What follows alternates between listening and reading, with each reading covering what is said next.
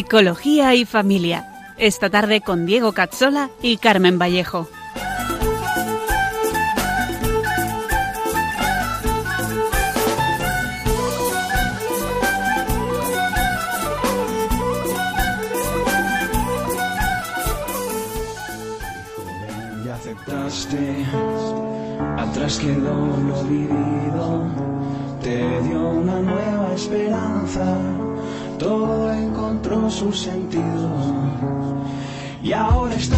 Bienvenidos a nuestro programa Psicología y Familia con Diego Cazzola y con Carmen Vallejo, un programa para profundizar en la psicología humana, la educación y la familia. Hoy hablaremos de la enfermedad y el sufrimiento en el matrimonio, con testimonios e ideas para aprender cómo enfrentarse cuando el dolor o la enfermedad se acomoda en casa. En unos segundos empezamos.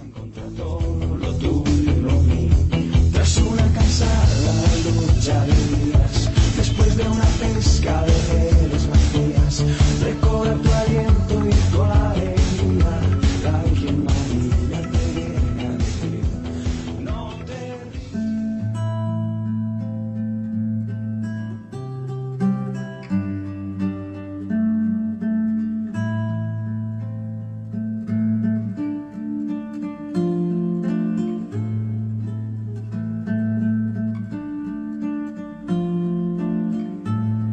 Ven Espíritu Santo, ilumina nuestra mente, abre nuestro corazón, para que seamos siempre transparentes a la verdad del Señor.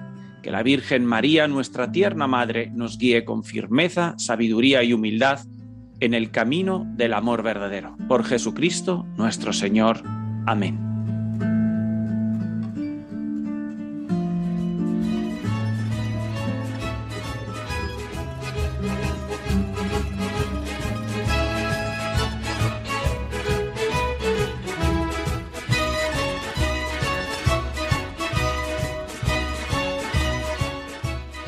Bienvenidos a todos y muy buenas tardes una vez más a este programa de Psicología y Familia. ¿Qué tal, Carmen? ¿Cómo estás? Feliz mes del corazón de Jesús. Eh, sí, muchas gracias, Diego. Buenas tardes a todos. Además, también ya estamos a puertas de las vacaciones. Se acerca más calorcito, qué bien. De hecho, justo hoy, 21 de junio, empezamos el verano. Es verdad, Carmen, demos gracias a Dios. Es un tiempo muy bonito el, el de mayo y junio, ¿no? Son como los dos meses de María y Jesús que juntos eh, nos introducen al, al, verano o cierran el curso escolar, ¿no? La pena son sí. las alergias, pero en fin, hay cosas peores. Y precisamente de cosas peores vamos a hablar hoy en un programa con un formato un pelín distinto, porque cuando queremos hablar de experiencias profundas, sean cuestiones de dolor y sufrimiento como de inmensa alegría o grandes retos y vocaciones, es mejor acudir a los testimonios reales. Es importante escuchar a quienes han pasado o han vivido esas experiencias ¿no? para recogerlas con, con toda su profundidad. ¿Por qué? Eh, porque no es lo, lo, mismo que te expliquen algo que saber cómo lo vive alguien eh, realmente, ¿verdad? Cierto, Diego. Y así que vamos hoy a conocer de cerca a matrimonios que por alguna razón lidian cada día con circunstancias difíciles y podremos preguntarles cómo se enfrentan cada día a todo ello. Pero antes de entrar al trapo vamos a recordar que todos nuestros programas están a disposición gratuita en radiomaria.es barra podcast, que están también en facebook.com barra psicología y familia 2, 2 en número siempre en el iBox de Diego y también en Spotify. Además, para escribirnos tenéis el correo psicología y familia 2 arroba radiomaria.es o las mismas redes sociales. Bien, pues vamos a empezar por enmarcar el tema del sufrimiento en el matrimonio, sobre todo para tratar una dimensión del sufrimiento matrimonial que es más difícil de presentar en radio y eh, luego veremos algunos eh, testimonios. El dolor matrimonial puede ser de dos tipos, digamos. Uno puede erradicar en la relación misma entre los esposos y el otro en lo que los esposos se encuentran por el camino de su vida matrimonial, bien por sufrimientos o enfermedades físicas de uno de los hijos o bien por imposiciones eh, externas como problemas laborales o tener que cuidar, por ejemplo, eh, de los padres en casa, etcétera. Eh, si nos da tiempo, vamos a escuchar eh, cómo se enfrentan algunos matrimonios a, estas circunstancias, sobre todo las primeras. A nivel de la relación matrimonial, el sufrimiento, que en un principio es más psicológico, pero no menos doloroso, puede ser como de dos tipos, ¿no? Por la falta de amor y por la falta de sentir ese amor. Vamos a ver. En el primer caso, por la falta de amor, es, bastante fácil de comprender. ¿no? Se trata de cuando uno de los dos es consciente y tiene claro que el otro no le quiere. Eh, aquí puede doler en función de dos posibilidades. Si esa falta de amor se descubre como algo que era así desde siempre, es decir, que nunca eh, le han querido, o si se descubre como algo que desde un momento dado sabe que no le han querido. Bueno, pues en el primer caso, cuando uno de los esposos se da cuenta de que nunca ha habido amor, pues puede haber cierta resignación, ¿no? O una mayor facilidad de aceptación. ¿Por qué?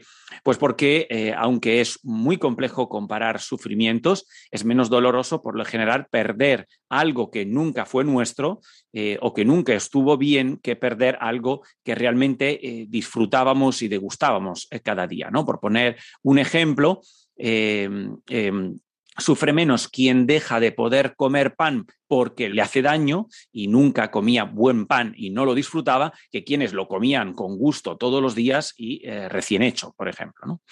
Eh, es como comprender lo que hasta la fecha estaba pasando y el por qué eh, no se lograba algo armonioso y una buena relación. El segundo caso sería cuando parece que el amor se deterioró en algún momento y uno de los esposos dejó entonces de querer al otro.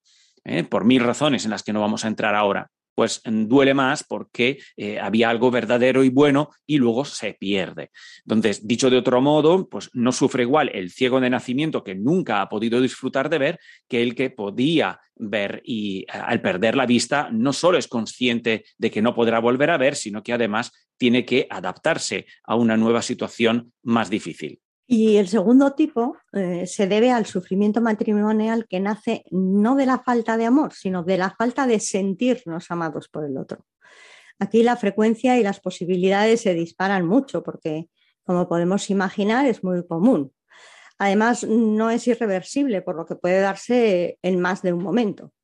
Es relativamente frecuente que en algunos momentos de un matrimonio, sobre todo pasada la etapa de enamoramiento más romántico, y donde todo está algo velado, se empiece a notar que el otro cambia, que la relación se transforma y que hay que adaptarse.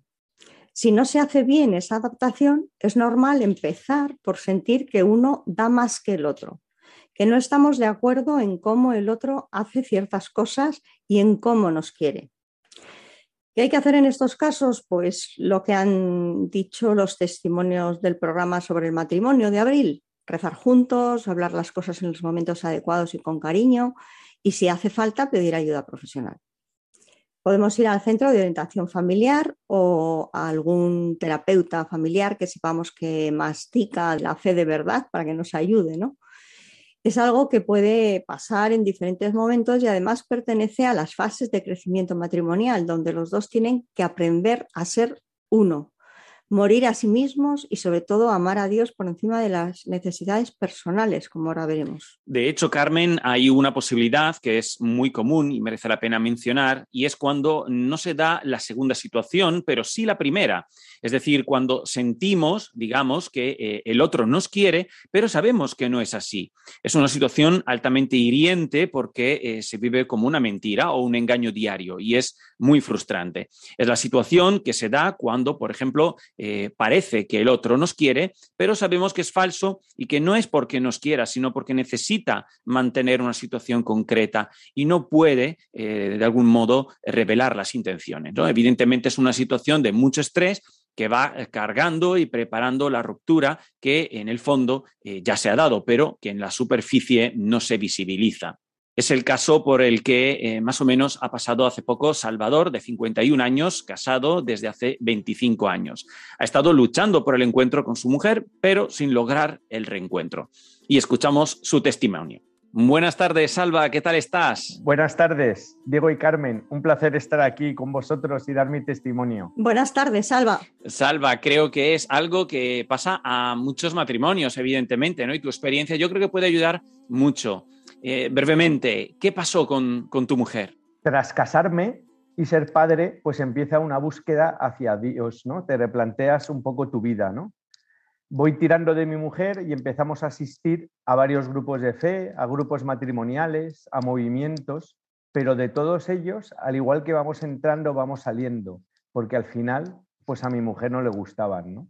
Ya. Tras salir ya definitivamente de todos, solo nos quedaban los equipos de Nuestra Señora, que es un movimiento muy enriquecedor de, em, oración conyugal, pero nunca la practicábamos, porque al final mi mujer pues, pues siempre estaba enfadada. ¿no? Hay una Semana Santa clave donde conozco a un de familias misionera que repetimos tres años, que nos gustó mucho a toda la familia, especialmente a las niñas, y ahí conozco a un tal Diego Cazzola, no sé si te suena, Diego.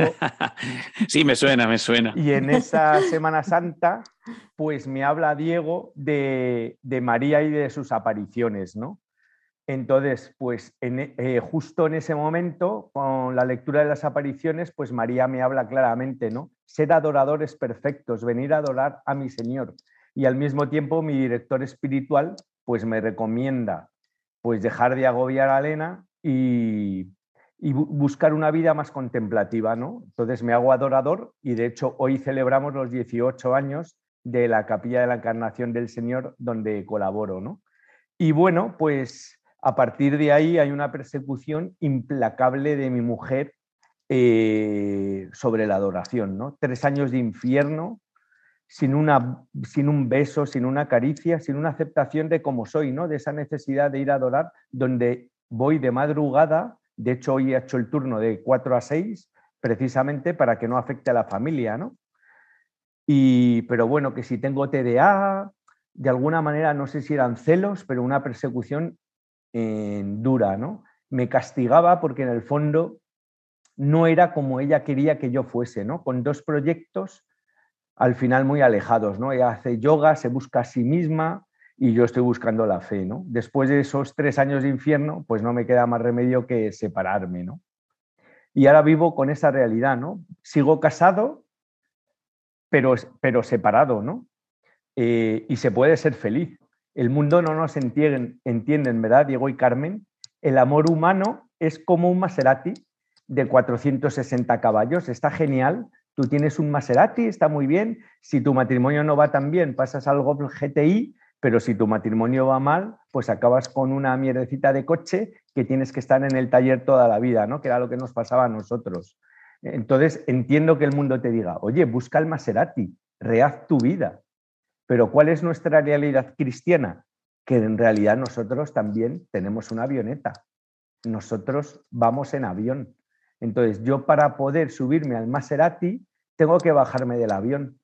Yo, si fuese a la capilla de adoración y estuviese con otra mujer, la Virgen María y el Señor me dirían, Salva, ¿qué haces? ¿Qué haces aquí? ¿no? Y poco a poco me tendría que bajar del avión, ¿no? Tendría que, que alejarme del Señor, ¿no? Y en estos años de separación, pues he sentido un gran amor de Dios. He, tenido el don de lágrimas que se dice, ¿no? Por sentirte amado. Y eso me permite, pues, llevar mi cruz sin odiar a nadie, llevándola con amor, porque al final lo que dice Jesús es cierto. Mi yugo es suave y mi carga ligera. Claro, Salva. ¿Y cómo te has enfrentado a esta situación? ¿Cómo la han acogido tus amigos, tus familiares y cómo la estás viviendo? Bueno, sorprende porque hay gente como que, parece que tiene que tomar partido por alguna de las dos personas, ¿no? Hay, amistades que, en ese sentido pues sorprenden, oye, que, que, podéis ser amigo de los dos, que no hace falta que elijáis a uno, ¿no? Pero e, efectivamente claro, todo mi entorno de fe, toda mi familia, pues en el fondo me ha arropado, ¿no? las peores paradas son las niñas, que tengo tres hijas, pero bueno, ya son adolescentes, son mayores y de hecho son ellas las que casi nos llenan el empujón, porque la mayor ya el último día a ver si os separáis de una vez, ¿no? Nos llegaron a decir las hijas, ¿no? Y al final, pues la separación fue necesaria, ¿no? Y, bien, pues, pues con Dios en mi vida y con, un, con mucha gente que te quiere y que te rodea y que, y que te ayuda en este camino, por supuesto. ¿Darías algún consejo a los que están en una situación parecida? Pues sí, eh, mi recomendación eh, es coger la cruz. Hay que coger la cruz, ¿no? Hay que abrazarla, ¿no? Eh, es fundamental encontrar un director espiritual que te aconseje, ¿no? Mi director espiritual al final me decía, mira, Salva, creo que os tenéis que separar un tiempo porque efectivamente no se podía seguir viviendo así, ¿no? Y poner tus manos en director espiritual a mí me, me ayuda mucho porque es como ponerla en manos de Dios, ¿no? Las pones en manos de Dios que sabe de ti, ¿no? Y ante las dudas, pues es una gran recomendación, ¿no? Lo más importante y, mi reflexión también es estar en gracia, ¿no? Esa alegría de San Pablo que decía, estar cerca del Espíritu Santo y para eso, claro, tienes que recurrir a los sacramentos y aunque el patas es fuerte, ¿no? Pues hay que luchar contra él y mantenerte firme y vivir una vida de fe que ya te abrazará el Señor y encontrarás consuelo, ¿no? Y su yugo será suave por, por más que vengan las dificultades. Si perseveras al final, siempre verás la luz, ¿no? No estamos solos. Esa es mi recomendación. Pues muchísimas gracias, Salva, por, por, tu testimonio. Muchísimas gracias por abrirte aquí en radio con todos nosotros. Yo estoy seguro que has animado a muchos a vivir una situación eh, mm, parecida haciéndolo, ¿no? Con esa conciencia de que esa situación es también una cruz que tenemos que abrazar y con la que nos podemos santificar a nosotros y a la otra persona.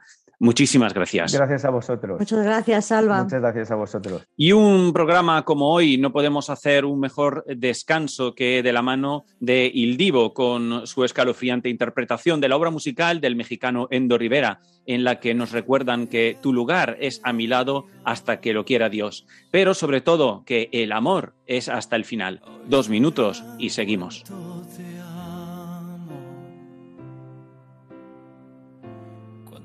Por fin seamos dos. Y nunca estuve tan seguro de amar así sin condición.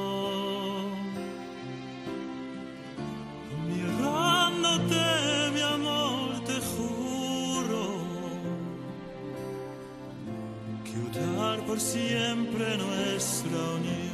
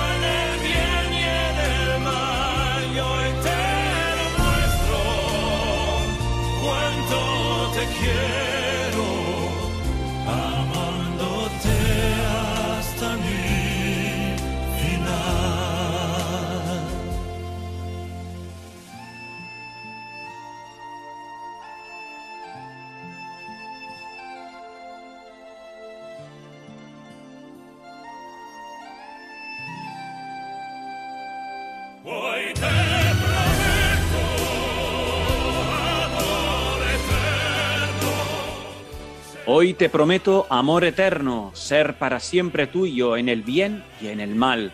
Qué promesa tan grande, tan hermosa y tan difícil de mantener. Bueno, imposible, solo con la ayuda de Dios se puede mantener una promesa de entrega tan personal que implica para siempre nuestra voluntad. Para cada día hay que luchar para mantener ese sí que se dio en la boda, en la que hemos prometido amar hasta el final. Estáis escuchando el programa Psicología y Familia con Diego Cazzola y con Carmen Vallejo. Seguimos hablando del sufrimiento y el dolor en el matrimonio en un programa especial con testimonios especiales y muy profundos. Hemos escuchado a Salvador, que nos ha dado su testimonio eh, sobre cómo vive la cruz de la separación en unión con la Iglesia en el amor a Dios.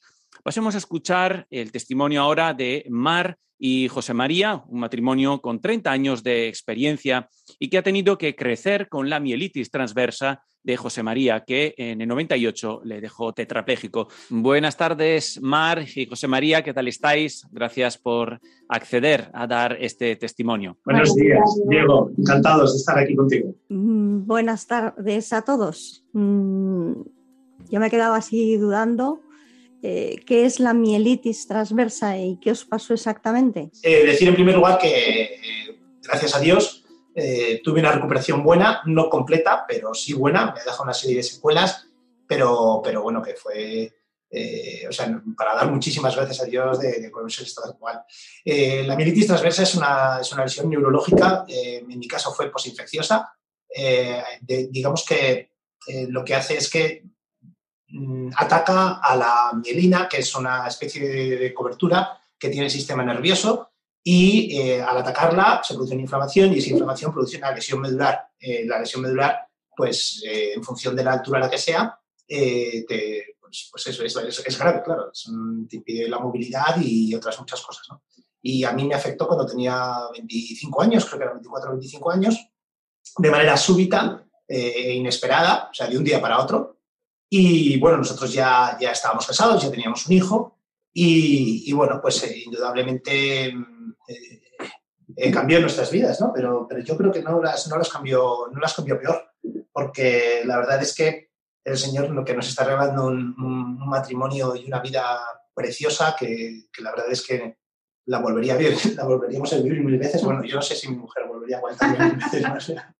Pero, pero, pero, pero la verdad es que eh, esta vida se, forjó sobre todo en, los 15 primeros años de, embara- de embarazo, iba a decir, de, matrimonio, que, que, bueno, fueron duros, pero esa, eh, todos esos problemas eh, nos ayudaron a crecer como, como matrimonio y como familia de una manera muy, muy roqueña. ¿no?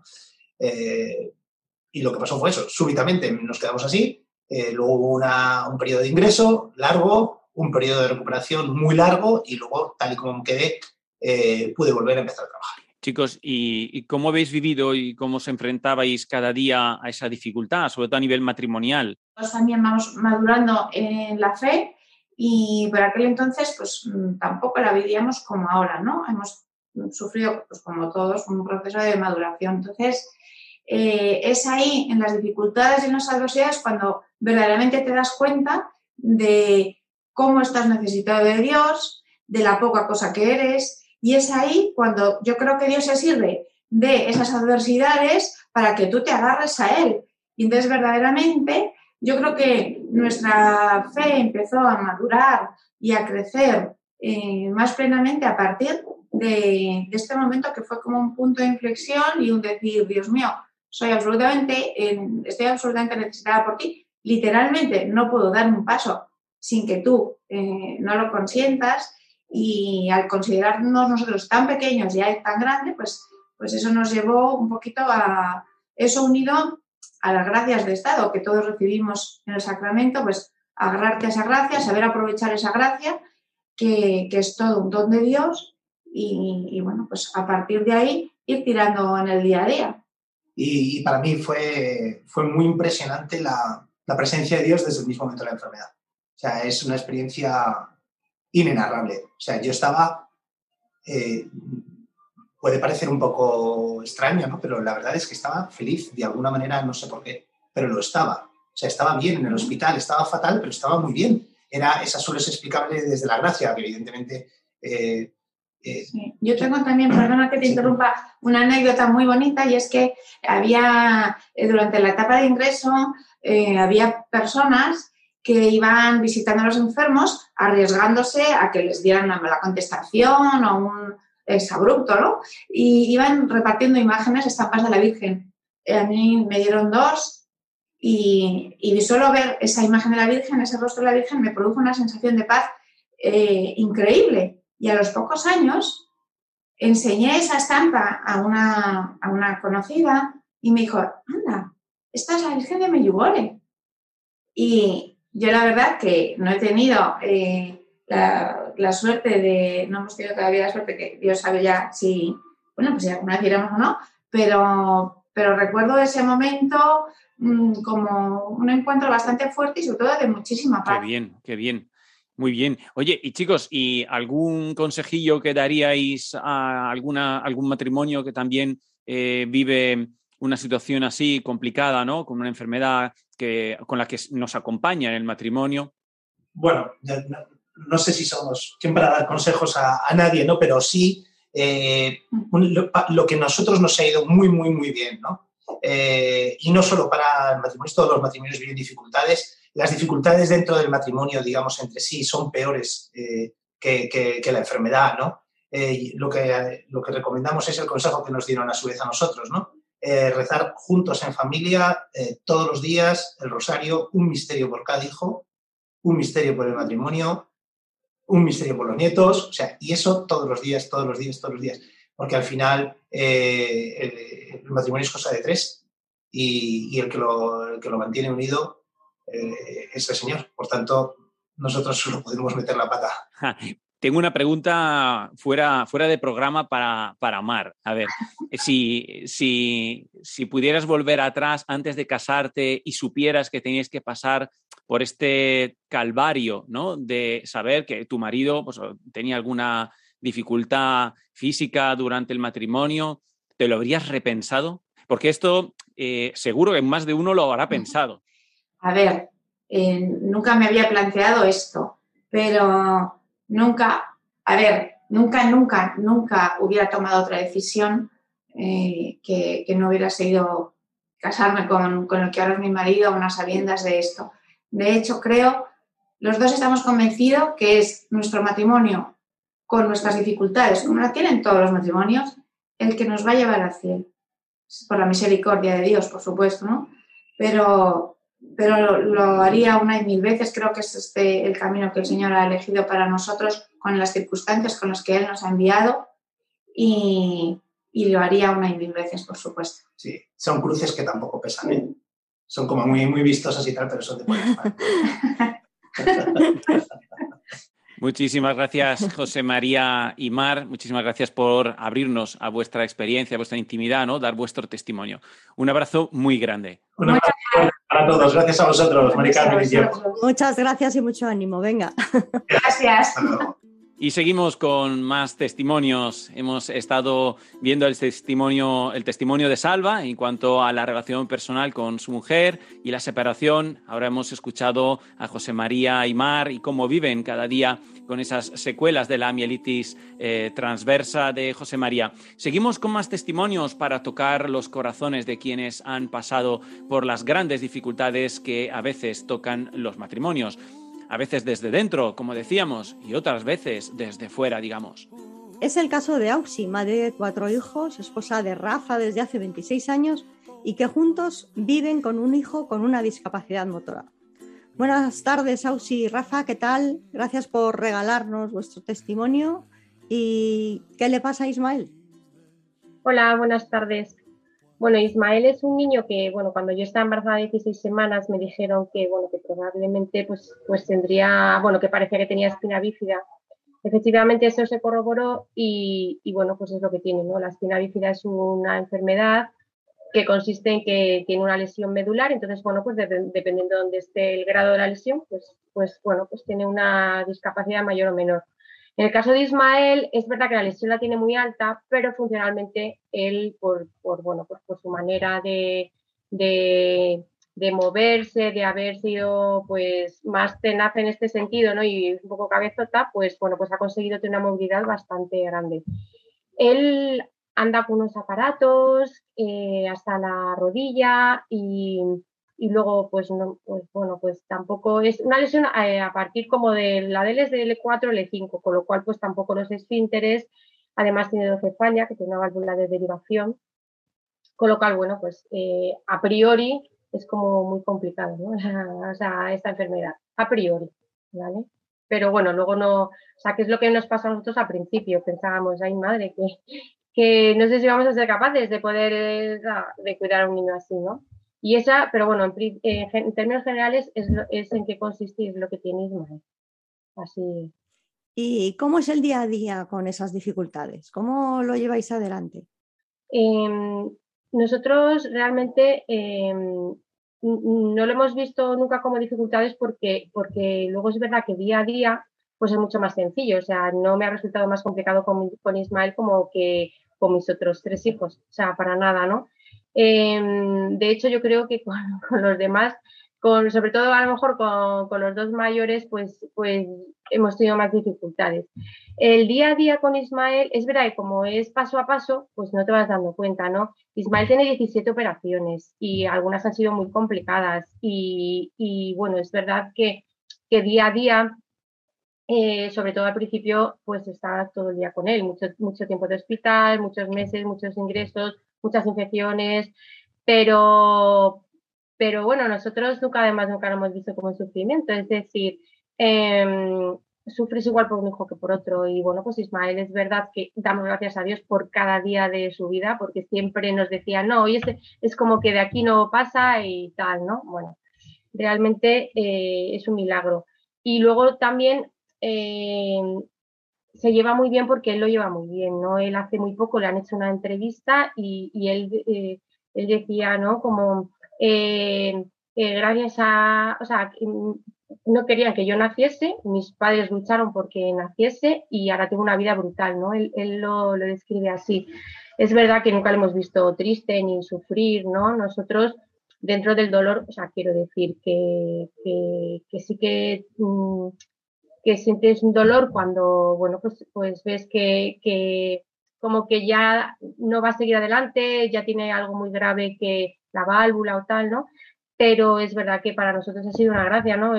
Porque el sufrimiento no es cuando más te encuentras con Cristo, ¿no? Y ahí nosotros, pues, yo siempre una frase así que digo a veces que me cuesta un poquillo porque es como, gracias a Dios, ¿no? Que hemos tenido un niño así porque hemos podido estar más cerca del Señor, ¿no?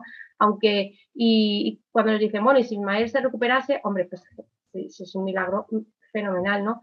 pero nuestra vida no sería igual, o sea, ni para la familia, ¿no? Yo, él es un testimonio para, para la parroquia, para la familia, para, para, bueno, cuando ha estado en el colegio, tal, ¿no? Yo, yo creo que es un, o sea, nosotros nos sentimos padres privilegiados que el Señor nos ha concedido este don, o sea, nosotros lo vemos así. Qué bonito. Pues es importante porque hoy en día, además, con esta fuerza que hay detrás del aborto, entender que una discapacidad, ¿no? No solo no tiene que tener, eh, no nos tiene que dar miedo a la hora de vivirlo en el embarazo, que es donde también se vive eh, con cierta incertidumbre, cuanto menos, ¿no? Eh, sino que merece la pena, ¿no? Luego, eh, durante toda la vida. Y, y a nivel matrimonial, ¿os ha supuesto algún reto? Sí. Eh, mira, nosotros conocemos a matrimonios que con, eh, con, niños así que han terminado en separación. Eh, descoloca mucho el matrimonio porque tienes que mm, lo descoloca y lo fortalece. Es como, eh, para nosotros es un avance, es pasar eh, y fortalecidos y, realmente nuestro matrimonio es mucho mejor. Pero el tiempo en el que, sobre todo al principio, las hospitalizaciones con otros dos niños, porque Ismael es el tercero, eh, eh, llevaba que cada uno casi llevamos una vida, uno con, con, dos hijos y yo con el otro, ¿no? Yo todo el día al hospital eh, eh, de 9 a 9, de, de 9 de la mañana a 9 de la noche, que ya tenía que irme, ¿no? Y, y, entonces, como que mm, tienes pocos encuentros, sí que los teníamos, pero pocos encuentros, y, y parece que, que, que, te falta saber del otro, ¿no? Y a veces le miras y, y y ves su sufrimiento, entonces tienes que estar bien para que él no vea tu sufrimiento para poder que él esté, siga adelante y al revés también le pasaba, ¿no? Luego cuando ya hemos podido, pues ya contarnos un poco cómo hemos vivido cada, cada uno esta situación.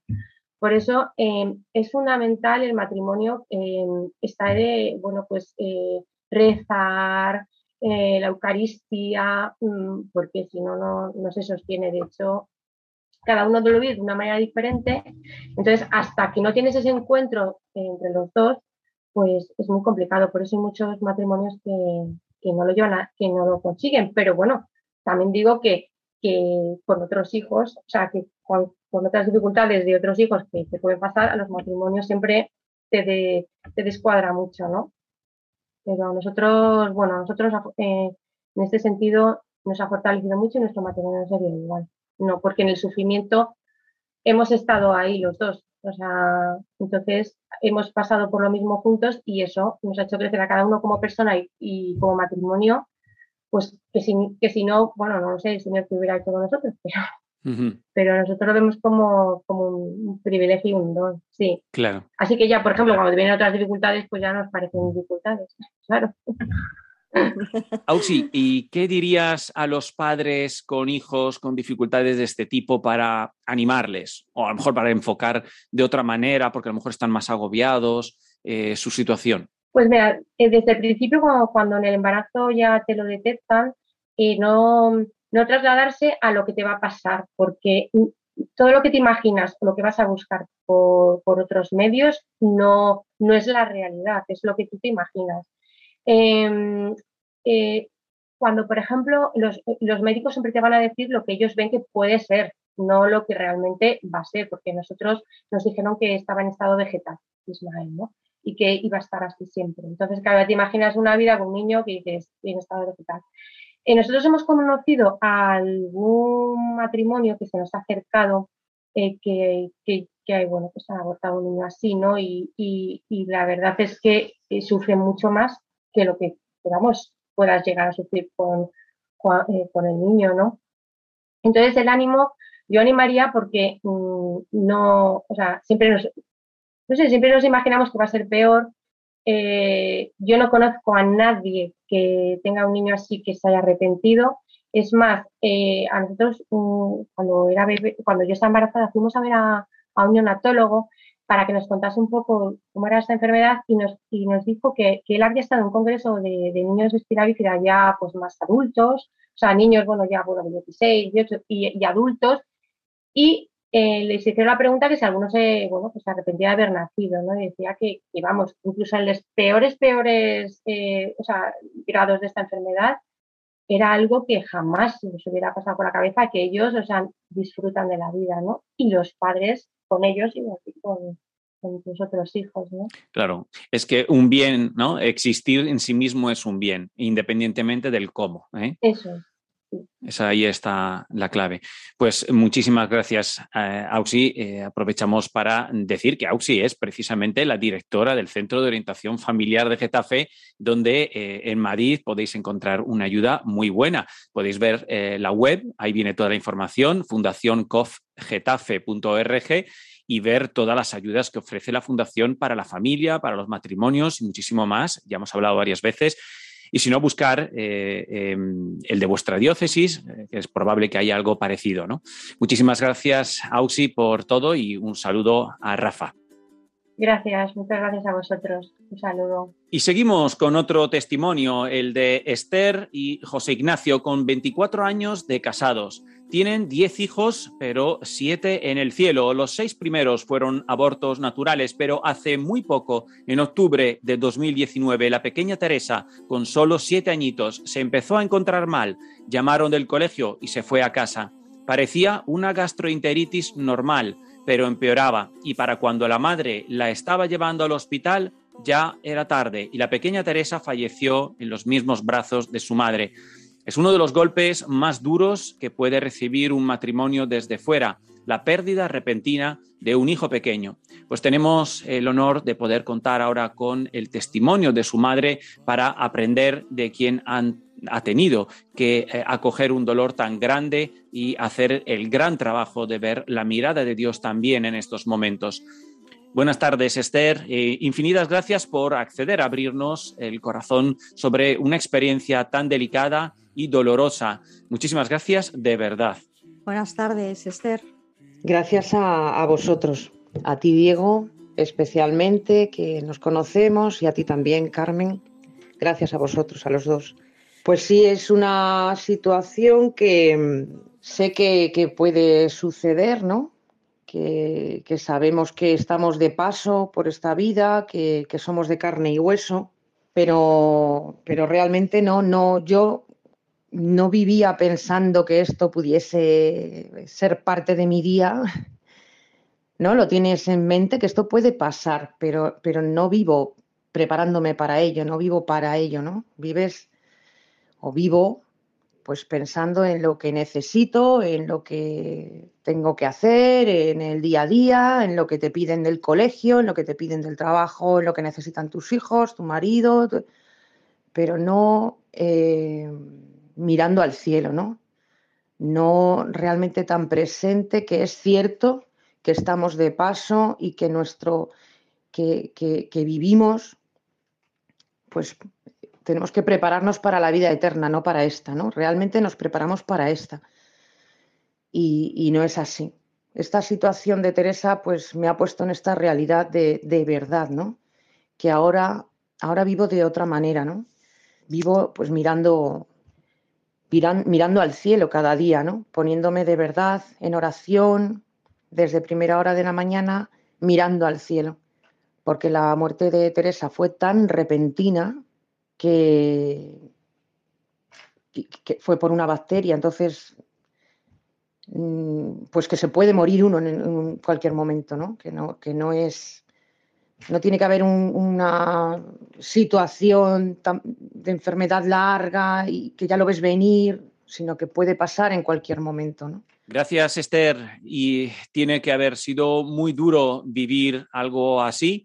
Muchos tendrán la pregunta de cómo fueron esos primeros días, cómo vivisteis y cómo os enfrentasteis como matrimonio eh, y con, como familia ¿no? a esos momentos eh, tan dolorosos y cómo abordasteis eh, este tema con los hijos.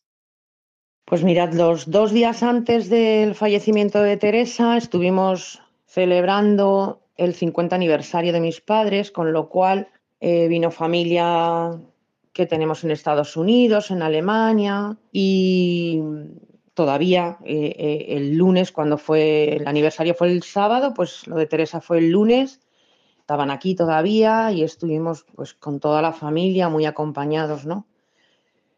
Pero súper acompañados por tantísima gente que no sabíamos mm, cómo había corrido la voz y fue, pues lo comentamos, ¿no? Con mis hijos, nosotros dos, ¿no? Con nuestros hijos, que esto era un sello, ¿no?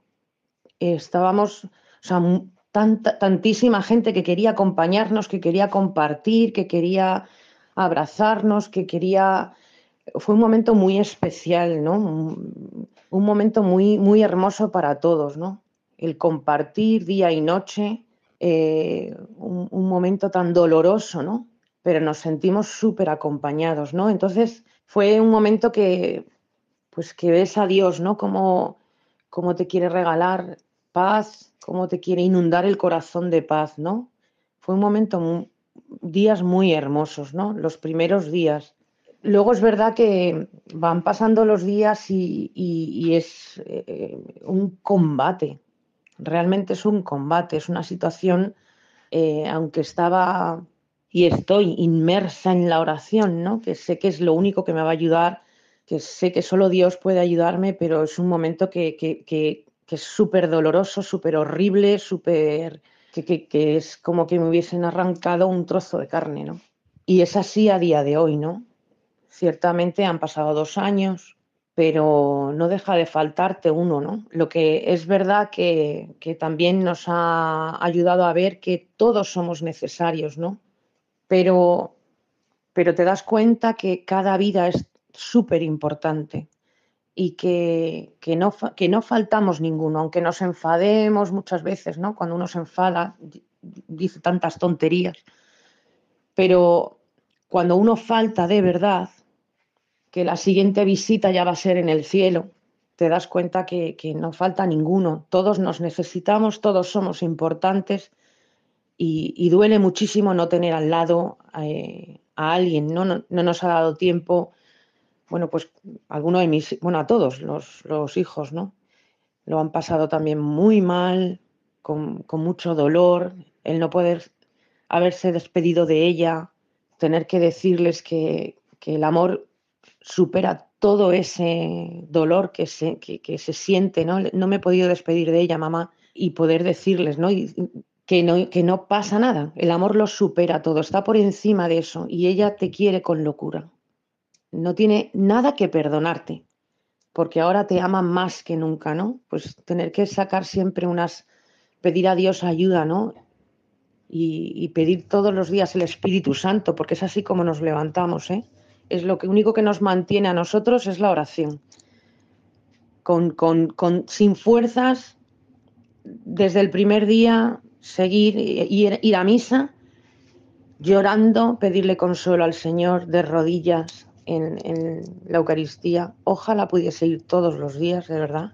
Bien lo sabe Dios. Y desde ahí, pues, pues eso. Yo me levanto todos los días y digo al ataque, esto es al combate y ponerlo en manos de Dios para poder ayudar así a los hijos, poder que nuestro matrimonio también tenga un sentido, que somos padres de aquí en la tierra y también somos padres para el cielo, porque si no, no tiene ningún sentido, ¿no? Y, y hemos visto tan, cosas tan bonitas que han pasado, cómo Dios se manifiesta que, que, efectivamente no estamos solos ni abandonados, ¿no? Teníamos que pasar por esto para darnos cuenta de, de muchas cosas y hay muchísimos padres en esta situación que ahora nos acerca a otros sentimientos que desconocíamos.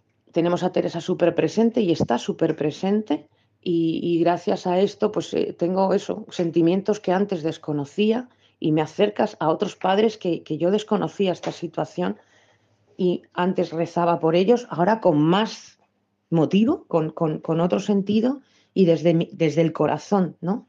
Desde el corazón y pidiendo intercesión pues a todos estos niños, ¿no? Y especialmente a mi hija. Me acuerdo que Diego precisamente me dijo, rézala, rézala. La he rezado con mucho llanto, ¿eh? Ahora ya no, ahora ya la puedo mencionar en mi oración y pedir la intercesión siempre, pero es verdad que al principio me costó muchísimo. Esther, y gracias. ¿Y qué dirías a los padres que pasan por una situación así, eh, sobre todo de cara a la relación matrimonial? El fallecimiento de, de, un hijo te pone en una situación como es como caminar sobre una cuerda en un precipicio, ¿no? Y tienes, tienes que ir caminando en una cuerda, tienes que llegar de un sitio a otro. Es que es muy delicado, súper delicado. El matrimonio es verdad que hay que cuidarlo mucho, hay que empezar de cero.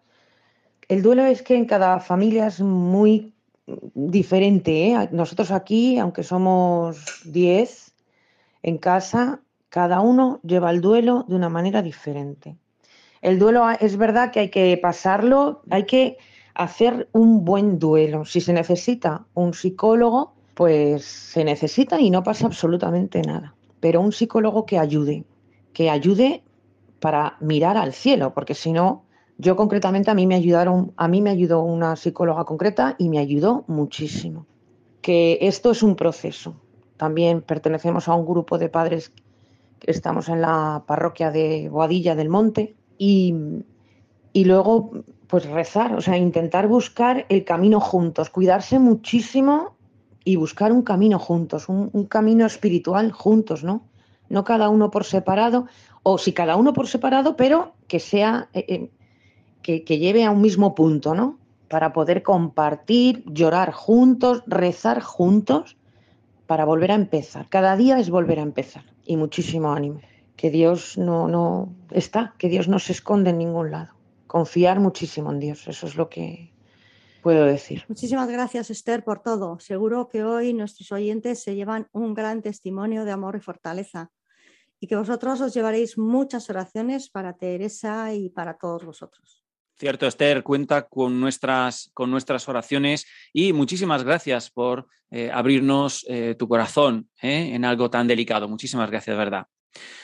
Pues ya veis qué importante es darle sentido al sufrimiento y saberlo enmarcar en la voluntad de Dios, abandonarnos a Él y confiar en sus planes, incluso cuando lo que tenemos que vivir es algo muy duro. Personalmente lo que más eh, me ayuda a enfrentarme al sufrimiento o a las pruebas que Dios eh, me pone en el camino es pensar en dos cosas. Por un lado, que es para mi bien, aunque no lo entienda ahora. Por otro, que esta vida es un puntito en la eternidad.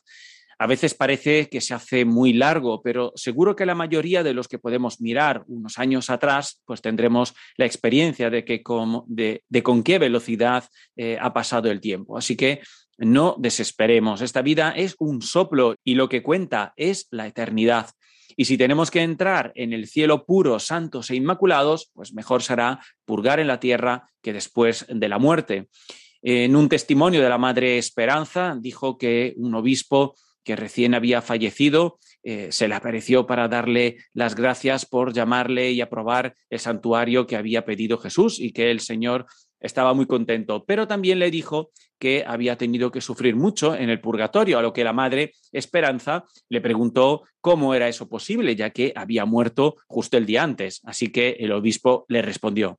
Eh, madre Esperanza, el tiempo del más allá no es igual a lo que se vive en la tierra.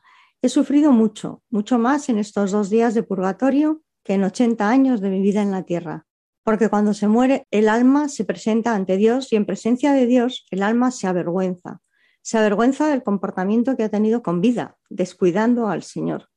Tiene que decirle a todos que el más allá existe y que en la tierra lo más importante es amar al Señor. Todo lo demás no sirve de nada. Así que a amar el Señor en lo bueno y en lo malo, poniendo nuestra esperanza en el cielo y en su promesa, aprendiendo a hacer su voluntad y a apartar la nuestra. Para eso hay que dedicarle tiempo al Señor, porque como dijo René Peñalba, es incoherente no tener tiempo para Dios y querer pasar la eternidad con Él. Sé que sanaré a su tiempo Bendito seas, Señor, en tus brazos dormiré. Descanso en. Esto es todo, amigos de Radio María. Le encomendamos este programa a la pequeña Teresa y le pedimos que interceda especialmente por todos los que han dado su testimonio en este programa y todos los que están en situaciones parecidas, para que el Señor les dé no solo la fuerza necesaria para soportar las diferentes cruces, sino sobre todo la gracia para amarlas y dar testimonio de que en estas dificultades está el amor de Dios y que su presencia es incluso más viva y fuerte donde hay sufrimiento y voluntad de seguir a su lado. Del sufrimiento no nos libra nadie en este mundo, sea de un tipo u otro. Lo que cuenta es el valor que somos capaces de descubrir que tiene cuando lo enmarcamos en el amor que Dios nos ha demostrado en la cruz.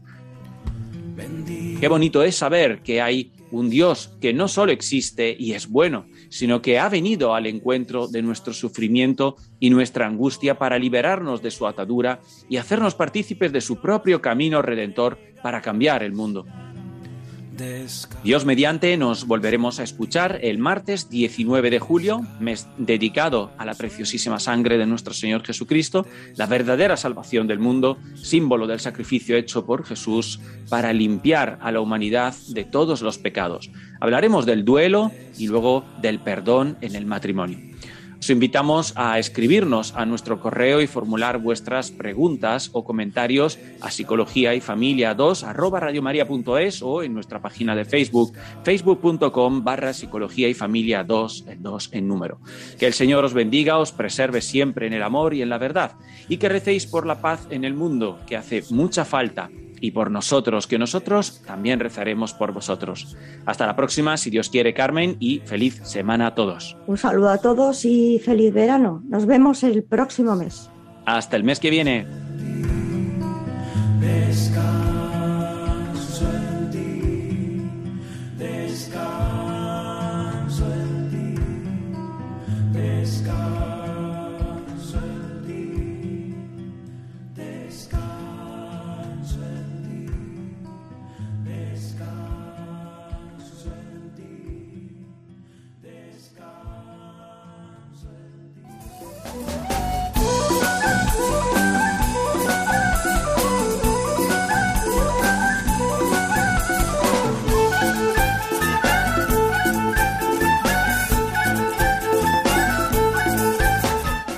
Han escuchado Psicología y Familia, esta tarde con Diego Cazzola y Carmen Vallejo.